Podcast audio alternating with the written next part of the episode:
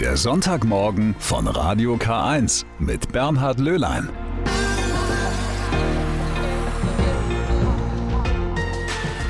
Schönen guten Morgen. Ich freue mich sehr, dass Sie wieder mit dabei sind. Aus gutem Grund, denn heute ist ein Freudentag. Zumindest in der katholischen Kirche.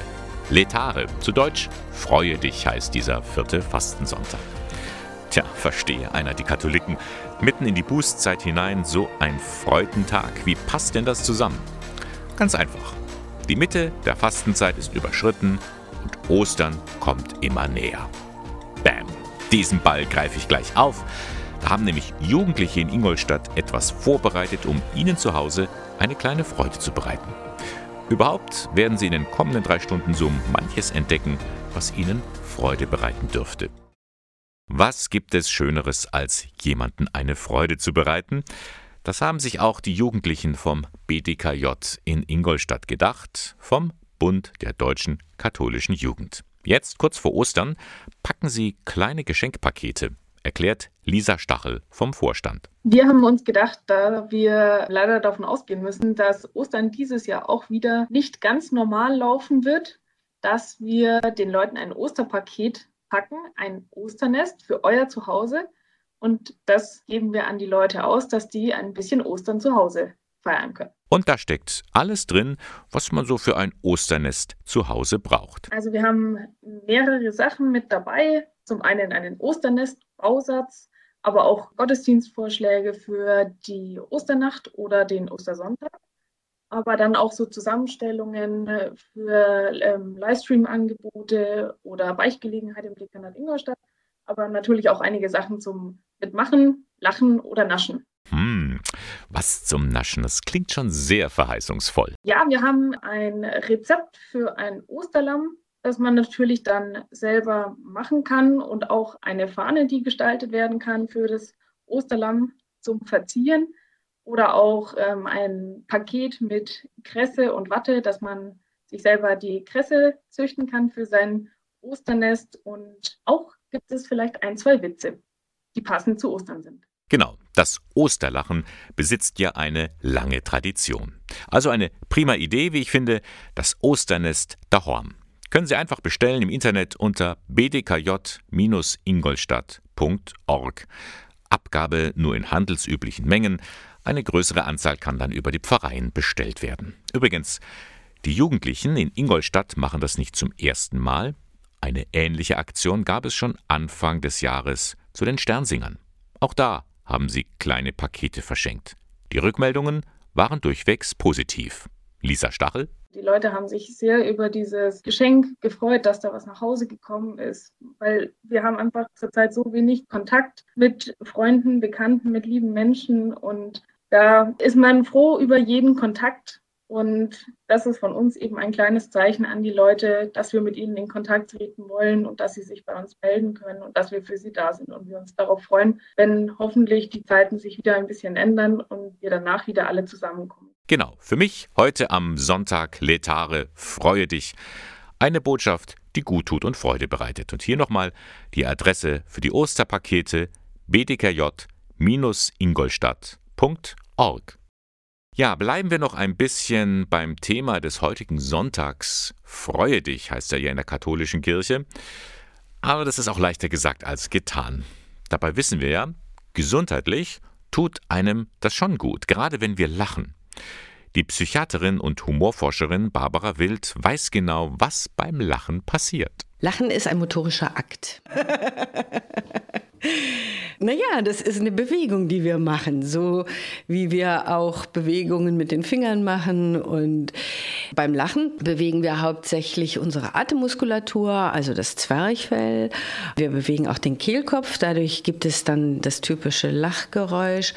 Und damit das Ganze abläuft, muss es natürlich von dem Gehirn gestartet werden, der Prozess. Das ist ein komplexer Reflex, der im Hirnstamm generiert wird über den Hirnstamm werden dann eben die verschiedenen Muskeln, auch Gesichtsmuskeln, aktiviert. Wild ist auch Ärztin und im Volksmund heißt es ja so schön, Lachen ist die beste Medizin. Stimmt das eigentlich? Wenn das Lachen Ausdruck von Erheiterung ist, das ist gesund. Wir wollen uns freuen. Das ist schön, wenn wir uns freuen können. Jemanden auszulachen, ob das wirklich gesund ist, da habe ich große Zweifel. Also die Freude hat etwas mit dem Lachen zu tun.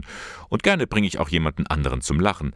Muss das aber immer ein Witz sein oder eine Pointe? Geht das denn nicht auch anders? Meistens lachen wir über andere Sachen, so über Stegreifdinge, Komik, die passiert, über was, was einem verblüfft. Also Lachen hat oft mehr mit Komik als mit Witzen zu tun. Aber mit den Witzen ist das nun so eine Sache. Was ist denn, wenn wir so einen schlechten Witz hören und dabei lachen? Ist es gut, einfach nur so zu tun? Naja, manchmal muss man auch lachen. Typischerweise erzählt ja der Chef den Witz und die Mitarbeiter müssen drüber lachen. Oft lacht man ja auch gerne und manchmal ist es ja sogar umgekehrt. Ja, dann ist der Witz vielleicht anstößig und man muss trotzdem lachen und will es vielleicht gar nicht. Eigentlich wollen wir ja, dass alle mehr Freude im Leben, mehr lachen können im Leben.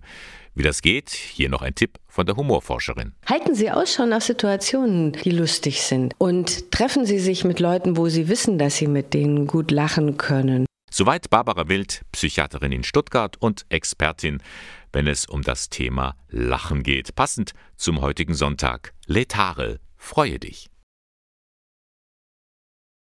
Dieser Mann hat so einiges durchgemacht. Die eigene Verlobte schwanger, aber nicht von ihm.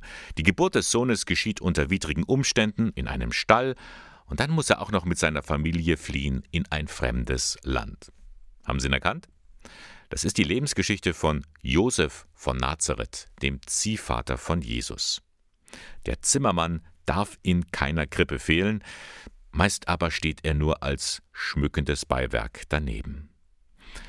Dabei hat der heilige Josef mit seiner zupackenden Art uns auch heute noch viel zu sagen. Und gerade deswegen hat Papst Franziskus dieses Jahr als ein Jahr des heiligen Josefs ausgerufen.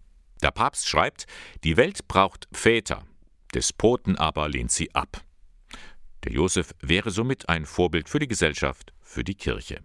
Stimmt das? Mein Kollege Johannes Heim hat daher mal einen Zimmermann mit Namen Josef besucht. Zimmermannshammer, Holzhobel und Spannsäge. Vielleicht wurden ähnliche Werkzeuge schon zu Lebzeiten des heiligen Josef benutzt. Denn laut der Bibel war Josef ein Zimmermann. In der Zimmerei und Dachdeckerei von Josef Leidl in Berching in der Oberpfalz haben die alten Werkzeuge längst ausgedient. Mittlerweile sind in dem rund 130 Jahre alten Familienbetrieb schwere Geräte im Einsatz. Seit mehr als 20 Jahren führt der Zimmerer und Dachdeckermeister das Unternehmen bereits in der vierten Generation mit viel Leidenschaft. Das Wichtigste ist, wenn man auf Nacht nach Hause kommt oder wenn man auf Nacht vor der Baustelle geht, man hat gesehen, was man gearbeitet hat. Man schafft für die Leute ein Dach über den Kopf, Witterungseinflüsse, kein Regen mehr und das ganze Zeug. Das Wichtigste ist natürlich immer an der frischen Luft zu arbeiten. Ob Hochbeete, Dachausbau oder das Planen ganzer Häuser aus Holz. Der Beruf des Zimmerers ist vielfältig. Der heilige Josef ist der Patron der Handwerker, Zimmerleute und Schreiner. Für Josef Leidl ist er ein Vorbild. Ich denke mal, der heilige Josef war ein statthafter Handwerker, ein guter Mann. Und man hört es ja aus der Schrift auch, dass er Gutes geleistet hat. Er hat sich um die Maria gekümmert. Er war rundum ein Familienvater, denke ich einmal. Und das versuche ich auch bei uns in der Firma. Wir haben einen kleinen Familienbetrieb, dass das irgendwie familiär zugeht. Und ich will praktisch auch ein Vater für meine Mitarbeiter sein. Seit vielen Jahren engagiert sich Josef Leidl im Berchinger Josefsverein. Fast alle Mitglieder tragen den Namen Josef oder Josephine. Am 19. März, dem Gedenktag des Heiligen, kommen sie zusammen und feiern einen Gottesdienst. Die Kollekte dient als Spende einem guten Zweck. Der Josefsverein unterstützt damit dann soziale Zwecke, unsere Kindergärten in der Gemeinde. Wenn äh, die Kirche irgendwo was fehlt, dass, dass man Ministrantenkleider oder Mesnerkleider äh, oder Pfarrerkleider, irgendwelche Sachen angeschafft werden, dann wird meistens an den, der Pfarrer ist ja auch Mitglied im Josefsverein, die wird an uns herangetreten und dann werden unsere Einnahmen sofort wieder eins zu eins übergeben. Auch in Eichstätt gibt es einen Josefsverein. Dompfarrer Josef Blumenhofer ist dort Mitglied. Für ihn ist der heilige Josef ein Mann, der als Ziehvater Jesu seiner Frau Maria stets treu zur Seite stand. Mir persönlich ist beim heiligen Josef wichtig einmal, dass er ein Mann der Tat war. Er hat keine Worte gemacht, er hat zugepackt. Das geht schon an bei der Flucht nach Ägypten. Er hört die Stimme, ich muss mit Jesus und Maria weg von hier, um nichts Böses zuzulassen, und er greift an und packt zu. Und ich denke, das war sein Charakterzug. Josef Blumenhofer freut sich, dass sein Namenspatron wieder mehr in den Blick rückt durch das Jahr des heiligen Josef, das der Papst ausgerufen hat. Aus der Heiligen Schrift wissen wir, dass er ein Bautechniker war, ein Zimmermann, ein Baumeister und Häuser gebaut hat oder Dachstühle gebaut hat, wobei die Dachstühle sicherlich nicht so waren wie jetzt damals. Und damit ist er einfach ein Handwerker gewesen, einer, der mitten im Volk war, nichts Besonderes war. Und das wird heuer durch dieses Jahr bewusst gemacht, dass also die, die nichts Besonderes machen, ihr ganz Alltägliches machen, dass das zählt und wichtig ist. Es lohnt sich also nicht nur für Menschen, die den Namen Josef oder Josephine tragen, besonders in diesem Jahr auf die Fürsprache des heiligen Josef zu vertrauen. Johannes Heim war das mit einer Reportage zum Josefsjahr und wir haben es gerade gehört, am kommenden Freitag, 19. März, ist der Gedenktag des heiligen Josefs. Sie hören den Sonntagmorgen von Radio K1. Heute an dem Tag Letare, freue dich heißt dieser Sonntag in der katholischen Kirche. Nun, Sie hatten in den vergangenen Monaten nicht so viel zum Lachen. Die Familien, Homeschooling, Kurzarbeit, Notbetreuung, alles Begriffe, wo Mütter und Väter denken, hoffentlich hat das alles bald ein Ende. Tja, ein Ende kann ich jetzt nicht garantieren, aber eine Auszeit hätte ich schon für Sie im Programm genauer gesagt das Kolpingwerk im Bistum Eichstätt. Das bietet nämlich für junge Familien und Alleinerziehende einen Mütter-Väter-Tag an. Mehr dazu weiß Petra Rank. Einfach damit man jungen Familien, ich sage jetzt einmal Familien von Kindern von zwei bis Ende des Grundschulalters ungefähr, mal eine Möglichkeit bieten, einen Tag gemeinsam zu gestalten. Und dieser Tag soll der Samstag, 27. März sein. Da geht noch nicht viel mit Präsenzveranstaltung, darum findet das alles teils online, teils privat statt. Also die Familien, die sich angemeldet haben, bekommen ein Paket zugesandt. In dem Paket ist ein bisschen was zum Basteln drin, in dem Paket ist ein Tagesablauf drin, wie das ganze Ding funktioniert. Wir haben uns auch gedacht, dass die Familien vielleicht an dem Tag gemeinsam was kochen. Klingt wirklich charmant, dieses Online-Offline-Hopping. Kochen, spazieren gehen, basteln, aber auch gemeinsamer Austausch, religiöse Impulse und Anregungen für das Leben in der Familie. Das tut gerade jetzt einfach gut, meint Petra Rank. Sie ist auch die Leiterin des Fachausschusses Familie bei Kolping. Das ist eben so das Hauptding, die Familien zu stärken. Und ich glaube, gerade in der Pandemiezeit ist es noch wichtiger, dass man den Familien einen Halt gibt, eine Stärkung gibt, dass die halt einfach auch mal gemeinsam was machen. Der junge Mütter-Väter-Tag am 27. März, ein Angebot des Kolpingwerks im Bistum Eichstätt. Er geht von 9 bis 16 Uhr. Unkostenbeitrag ist 5 Euro und dafür bekommen Sie ja auch ein kleines Paket vorab zugeschickt. Weitere Informationen zur Anmeldung und zum Ablauf finden Sie auf der Homepage kolping-eichstätt.de. Wir stecken ja jetzt gerade mittendrin in der Fastenzeit und normalerweise ist das auch die Hochzeit für Kinder, die sich auf die Erstkommunion vorbereiten. Am Weißen Sonntag, das ist der Sonntag nach Ostern, findet ja in den meisten Gemeinden dann das große Fest statt. Und auch die Jugendlichen, die in diesem Jahr gefirmt werden, sind normalerweise in diesen Tagen aktiv, treffen sich in Gruppenstunden oder besuchen Einrichtungen, um zu erfahren, wie der christliche Glaube gelebt wird. Wie gesagt, normalerweise. Aber in Zeiten von Corona ist nichts normal. Vieles ist anders oder findet gar nicht erst statt. Und so stellt sich die Frage, fallen Erstkommunion und Firmung in diesem Jahr aus? Die fallen definitiv nicht aus. Die werden gefeiert, die werden vorbereitet, sowohl Erstkommunion als auch Firmung, aber natürlich in einer ganz großen Vielfalt. Sagt Georg Briegel, Referent für Gemeindekatechese im Bistum Eichstätt. Fantasie und Kreativität sind gefragt. Und so stellen die Pfarreien um, zum Beispiel bei der Erstkommunion mit sogenannten Weggottesdiensten. Das ist eine Form von katechetischer Liturgie, wo Elemente des Gottesdienstes katechetisch aufbereitet werden in diesen ganzen Erleben. dieses Teiles. Schritt für Schritt werden die Kinder so in die Feier der Eucharistie eingeführt. Und die Firmlinge, die sollen nicht nur über Videokonferenzen bei Laune gehalten werden, besonders beliebt sind spannende Schatzsuchen in der Natur, zum Beispiel mit Action-bound. Was letztendlich dahin geht, dass man einen Kurs aufsetzt und mit ihrem Smartphone können dann zwei Filmbewerberinnen und Bewerber sich auf den Weg machen.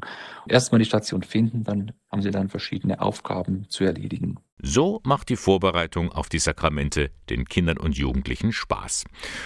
Und für die Verantwortlichen in dem Verein bedeutet die Umstellung nicht immer Business as usual. Ja, man kommt einmal aus dem Rhythmus. Man kommt einmal aus dem Tritt man muss nochmal neu überlegen, wie geht das? Es ist ja letztendlich eine Vertiefung hin auf das, was wollen wir? Inhalte neu beleuchten, alten Ballast über Bord werfen. Genau das, so Georg Briegel, könnte man positiv aus dieser Zeit mitnehmen. Ich höre immer wieder den Satz, wir werden nach Corona, soweit es das gibt, wir werden da anders äh, in der Pastoral arbeiten. Wir werden da nicht zurückkehren können zu dem, was wir bisher gemacht haben. Und die Frage immer, was ist denn wesentlich für, sei es Erstkommunion, für Firmung? Biblisch kann man das so ausdrücken, neuer Wein in neue Schläuche oder einfach den Glauben erfahrbar machen. Das geht am besten in kleinen Gruppen. Was wir bei der Firmenspendung oder bei der Erstkommunionspendung ja jetzt schon erleben, dass dieses Kleinteilige, diese fünf Personen oder zehn Personen, die da in einem Gottesdienst sind, es viel intensiver erleben und nochmal ganz andere Elemente möglich sind, als wenn da 30 oder 40 mit im Raum sind. Das sind so einige Gedankenspiele von Georg Briegel, Referent für Gemeindekatechese im Bistum Eichstätt. Und sie zeigen, auch in der Kirche wird nach Corona vieles anders sein. Madness waren das mit ihrem Hit Our House. Ja, vom Haus in der Stadt zum Stuhl im Wald. Da werden sich manche, die zwischen Denkendorf und Zand am Limesweg spazieren gehen, wundern. Was sollen diese Sitzgelegenheiten mitten in der Natur bedeuten? Diese Möbel gehören zu einem Kreuzweg. Gerade in der Fastenzeit vor Ostern wird da von den Gläubigen gebetet. An mehreren Stationen denken sie an den Leidensweg Jesu. Da gibt es ja ganz unterschiedliche Gestaltungen, die den Menschen bei der Betrachtung helfen. Viele befinden sich in den Kirchen, nun aber auch in der freien Natur. Fabian Gentner berichtet. Seit Aschermittwoch stehen sie da. Einzelne Stühle am Waldrand entlang des Limesweges zwischen Denkendorf und Zand. Sie sind weder Sperrmüll noch Kunst und doch viel mehr als eine Sitzgelegenheit. Die Stühle sind die Stationen eines Kreuzweges, gestaltet von der Gemeindereferentin des Pfarrverbands Denkendorf, Katharina Klein. Der Titel Zeichen setzen.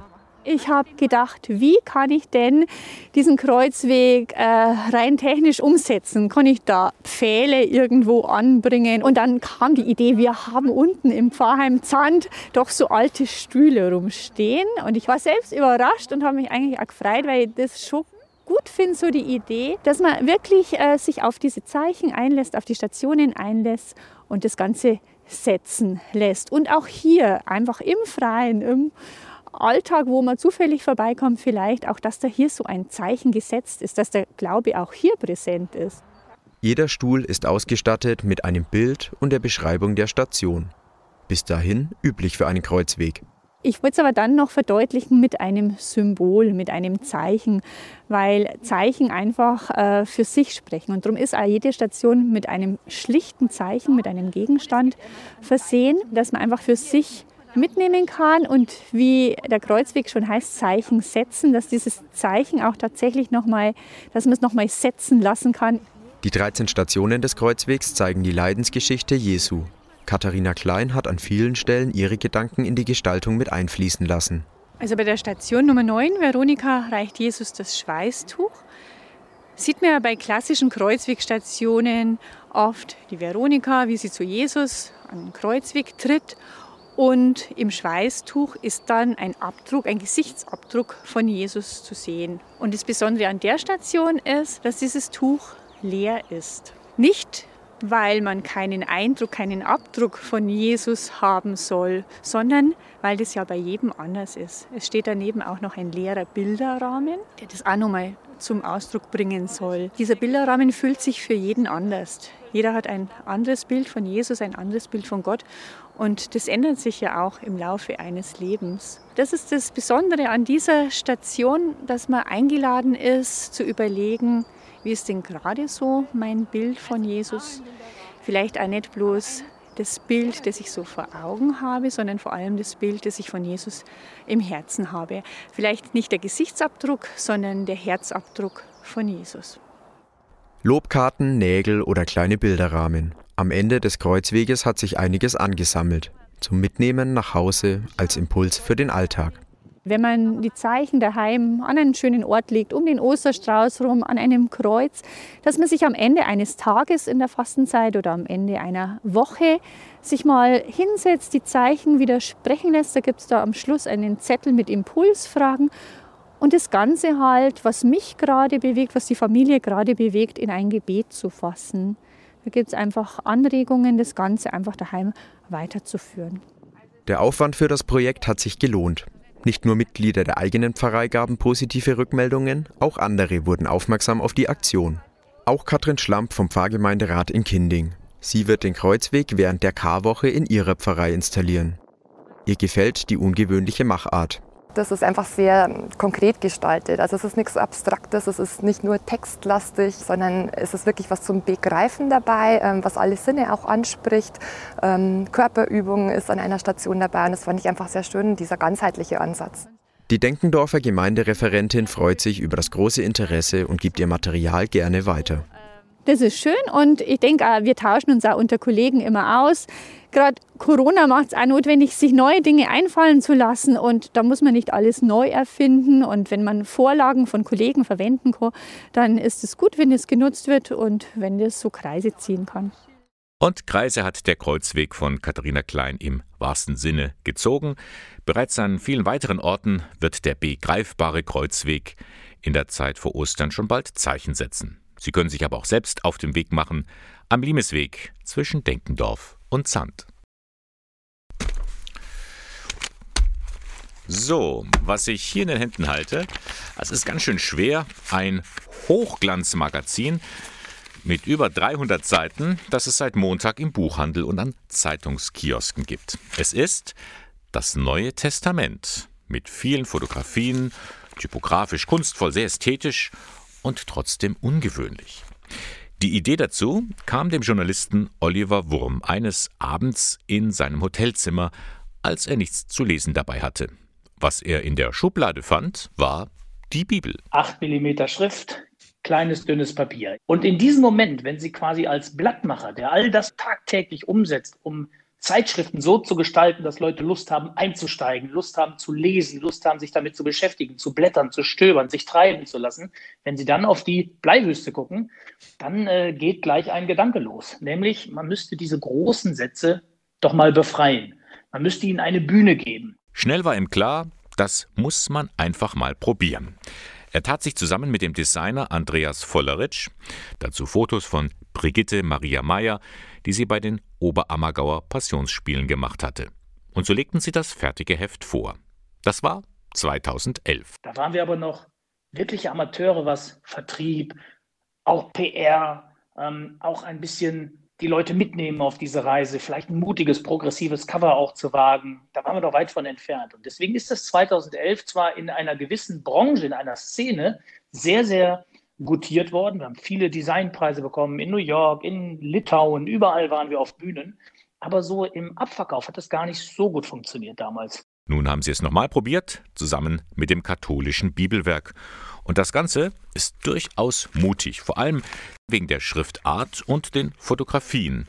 Das Auge liest mit. Bilder, die auch zum Nachdenken anregen, ohne dass sie gleich Antworten geben. Also bei manchen Bildern, sage ich Ihnen ganz ehrlich, weiß ich selber nicht, was das soll aber sie haben trotzdem was Spirituelles manchmal, sie haben was, was mich irgendwie berührt. Manchmal könnte eine Szene auch mitten in Berlin in einem Lokal sein, aber mit ganz wenig Einsatz von Licht, von Gestik, von Accessoires, die auch im Bild versteckt sind, ist man meines Erachtens sofort in so einer kirchlichen Bibelgeschichte.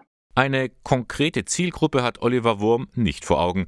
Jeder, der mal das Neue Testament zur Hand nehmen möchte, soll sich von diesem Produkt anregen lassen. Das kann in der Schule im Unterricht genauso eingesetzt werden wie vielleicht im Seniorenstift, ähm, wenn man einen Bibelkreis macht. Das kann sicherlich von hochdekorierten Theologen analysiert werden und gleichzeitig auch in der Familie möglicherweise dienen als äh, Magazin, was auf dem Wohnzimmertisch liegt und wo man ab und zu, wenn man ein bisschen Zeit hat, mal reinblättert. Tatsächlich, dieses Magazin verführt zum Blättern, zum Schauen, aber auch zum Lesen und Nachdenken. Das Neue Testament als Magazin, Oliver Wurm und Andreas Volleritsch haben es herausgegeben.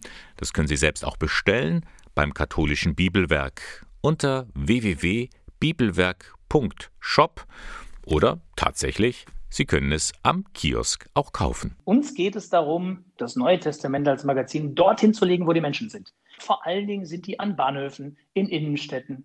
Und da sollen sie da vorspringen und sollen im wahrsten Sinne des Wortes denken, was ist das neben Kicker, neben dem Spiegel, unterhalb der Zeit, oberhalb von Brand 1, das Neue Testament. Also wirklich dagegen laufen und, und dann vielleicht uns entdecken ähm, oder aber auch nach unserem Gespräch, wenn Sie das gelauscht haben, gezielt danach suchen. Also es gibt es tatsächlich am Kiosk, aber natürlich auch äh, online auf unserer Seite. Ronan Keating, When You Say Nothing. Hm, also so richtig habe ich den Titel nicht verstanden. Also wenn du nichts sagst, ist das am besten? Das könnte man ja auch falsch verstehen. Dabei tut ein gutes Wort zur rechten Zeit so gut. Und das weiß man auch bei der City-Seelsorge in Ingolstadt. Die bietet nämlich Momente der Ermutigung an, in Form von Online-Besinnungen, immer am Mittwochabend ab 18.30 Uhr. Letzten Mittwoch ging es los. Soweit meine Füße tragen, hieß die Besinnung. Elisabeth Wiedemann aus Diedorf hat erzählt, was die Füße in unserem Leben so alles durchmachen. Sie tragen viele Lasten, wie wir Menschen auch viele Belastungen und auch Schicksalsschläge ertragen müssen. Wenn wir drei Tage auf unseren Füßen sind, haben unsere Füße eine durchschnittliche Belastung vom Gesamtgewicht des Eiffelturms. Und durchschnittlich machen wir circa 8000 bis 10.000 Schritte pro Tag.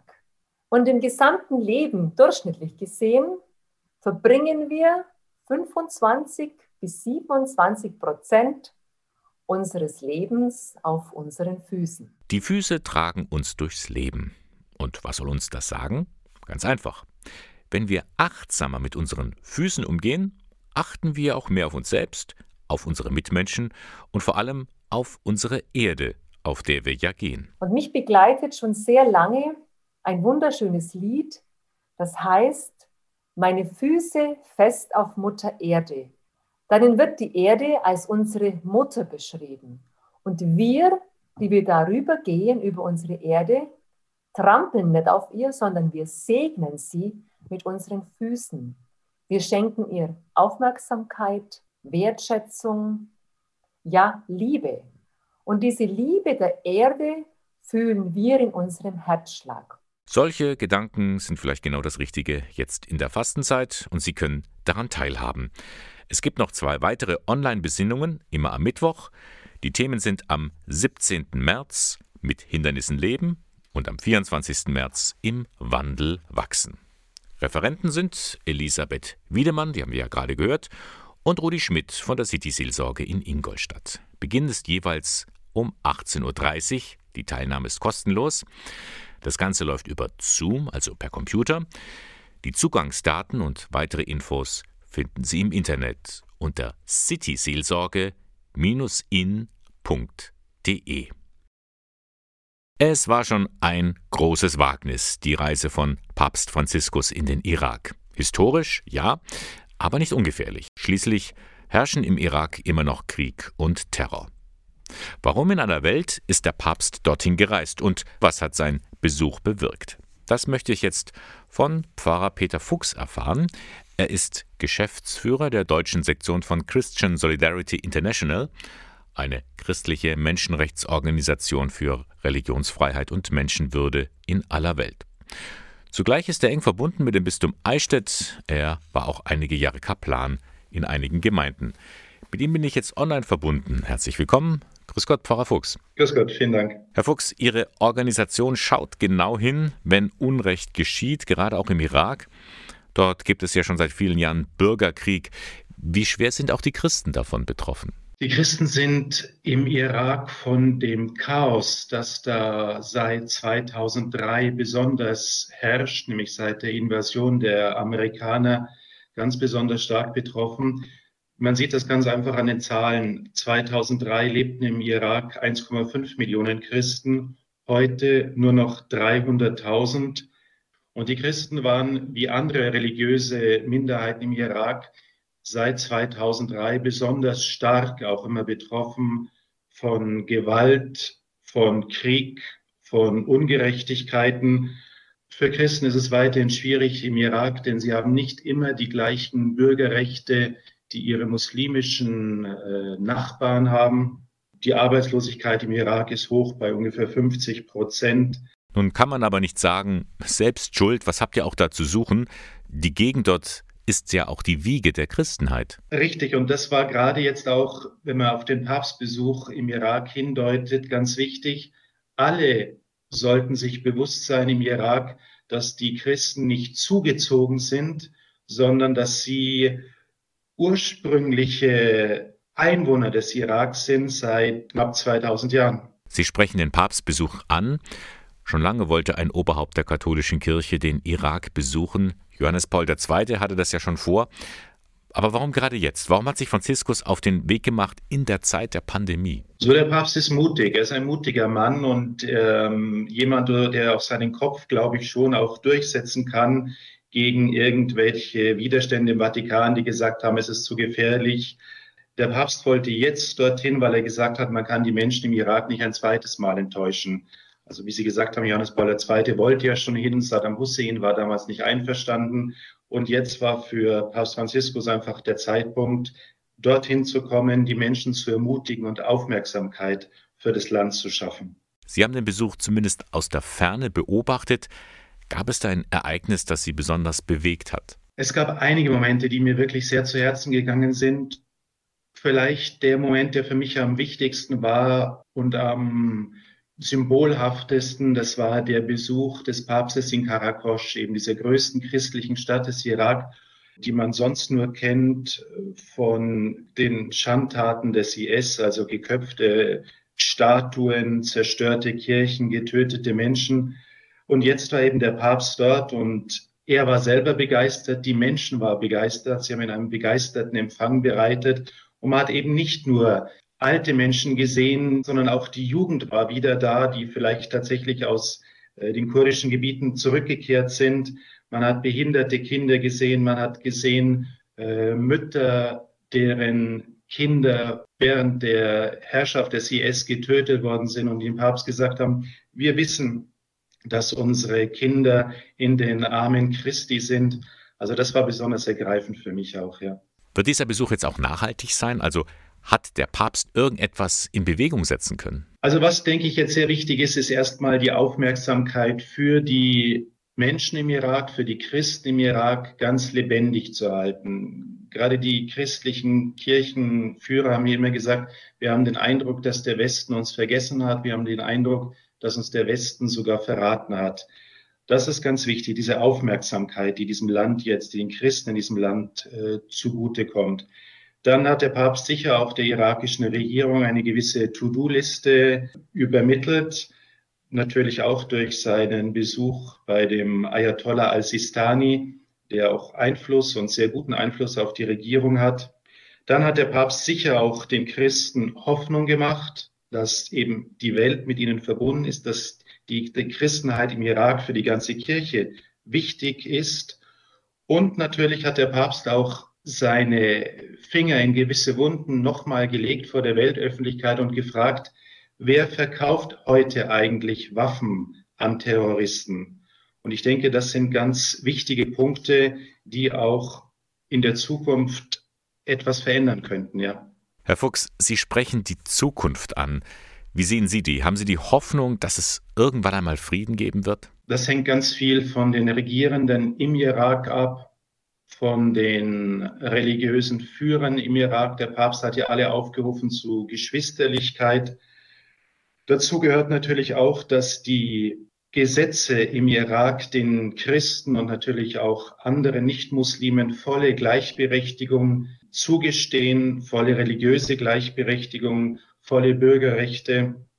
Natürlich muss auch die Armut überwunden werden und, was der Papst auch gesagt hat, die Menschen müssen im Irak und auch im ganzen Orient natürlich in Würde leben, so wie sie in Würde leben können, so wie sie es eigentlich verdienen. Ja, Pfarrer Fuchs, ganz herzlichen Dank für Ihre Ausführungen und für das Gespräch. Vielen Dank, gerne. Peter Fuchs war das. Er ist Geschäftsführer der deutschen Sektion von Christian Solidarity International. Das Gespräch haben wir vor der Sendung mit ihm aufgezeichnet. Dieser Termin wird mit Spannung erwartet. Der kommende Donnerstag, 18. März, da will das Erzbistum Köln nämlich seine Studie zu sexuellem Missbrauch veröffentlichen. Dann sollen auch Namen von Verantwortlichen genannt werden. Kardinal Wölki hat auch Konsequenzen für sich nicht ausgeschlossen. Aber worum geht es eigentlich bei dieser ganzen Sache? Gabriele Höfling hat mit dem Journalisten und Kirchenexperten Ludwig Ringeifel über die Hintergründe gesprochen. Wohl selten hat ein kirchliches Thema so viel Aufmerksamkeit auf sich gezogen.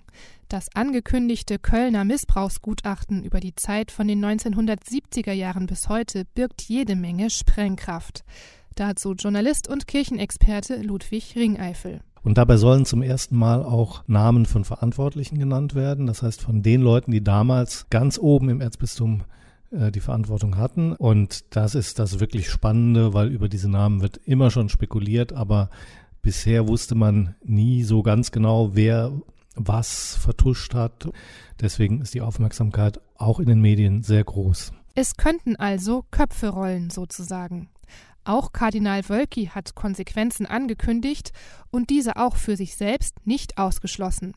Einen Wölki-Rücktritt, wie er immer wieder lautstark gefordert wird, hält Ringeifel für eher unwahrscheinlich. Mein Eindruck ist, es wird nicht das ganz große Erdbeben sein, weil Wölki selber den Eindruck vermittelt, dass er mm, relativ, ein relativ reines Gewissen hat und ich glaube im Moment noch nicht daran, dass es zu einem Rücktritt des Erzbischofs führen wird. Aber warum steht Wölki aktuell so im Zentrum der Kritik? Ein Blick zurück. Schon letztes Jahr gab es ein fertiges Gutachten zum Umgang mit Missbrauch. Das hat der Kardinal dann aber doch nicht veröffentlicht und methodische Fehler als Grund dafür genannt. Das sah einfach in der Kommunikation sehr schräg aus. Man gibt ein Gutachten in Auftrag und zieht es dann in letzter Minute wieder zurück. Da muss doch irgendwas nicht stimmen. Und dieser Verdacht hat in den vergangenen Monaten sich immer stärker gegen den Erzbischof gerichtet.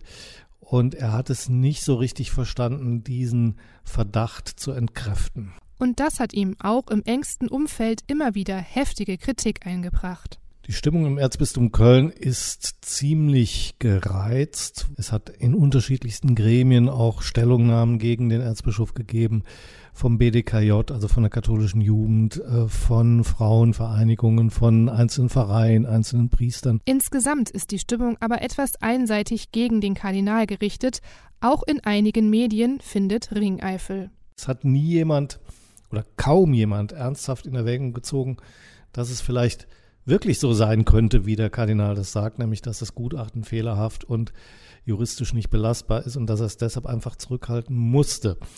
Also es ist alles so durch die Brille des Verdachts immer berichtet worden und das ist natürlich letztlich nicht ganz fair. Sagt der Kirchenexperte Ludwig Ringeifel, selbst ein Journalist.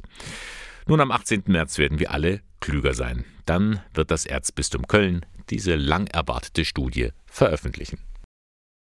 Ed Sheeran am Sonntagmorgen mit Radio K1. Und da haben wir vorhin schon von einem sehr ungewöhnlichen Kreuzweg gehört. Der befindet sich am Limesweg zwischen Denkendorf und Zand mit Stühlen in der freien Natur. Ein Kreuzweg der etwas anderen Art, den finden Sie auch in der Pfarrei Herz Jesu in Ingolstadt. Auch hier können Sie sich auf den Weg machen. Weil große Veranstaltungen wegen Corona nicht stattfinden können, hat der Pfarrgemeinderat um Peter Ziegler einen Kreuzweg im Freien gestaltet. Über 14 Stationen zieht er sich rund zweieinhalb Kilometer durch den Stadtteil Hunszell und verbindet die beiden Kirchen Herz Jesu und St. Marien. Wir haben die 14 Stationen einfach an Gartenzäune, an Garagen, wo auch immer angebracht. und motivieren die Leute, dass sie eigenständig sich auf den Weg machen, so wie es für jeden passt, ein Stück für dieses Kreuzwegs zu gehen, auf sich wirken zu lassen und dann auch wieder abzubrechen. Die Stationen zeigen das Leben und Sterben Jesu. Die Bilder und Impulse vom katholischen Hilfswerk Miserior sollen zum Nachdenken über das eigene Leben anregen. An jeder Station ist außerdem ein QR-Code angebracht. Mit dem Handy lassen sich so meditative Kirchenlieder aufrufen.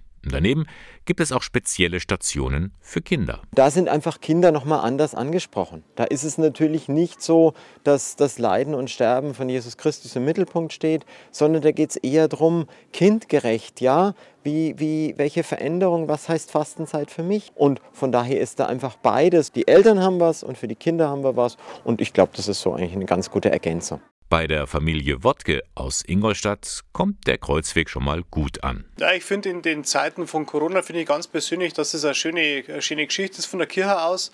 Nach dem Motto, wenn der Prophet nicht zum Berg kommt, kommt der Berg zum Propheten. Also war toll, also auch mit der musikalischen Unterstützung und ähm, auch weil für Kinder extra äh, Stationen quasi mit dazu gemacht worden sind und das war einfach, ja, schön.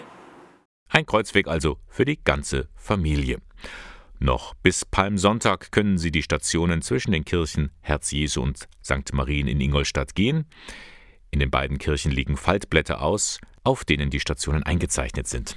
Peter Ziegler hofft, dass jeder und jede ein paar wichtige Impulse mit nach Hause nehmen kann. Was ist das, was für mich wichtig ist? Welche Prioritäten habe ich in meinem Leben?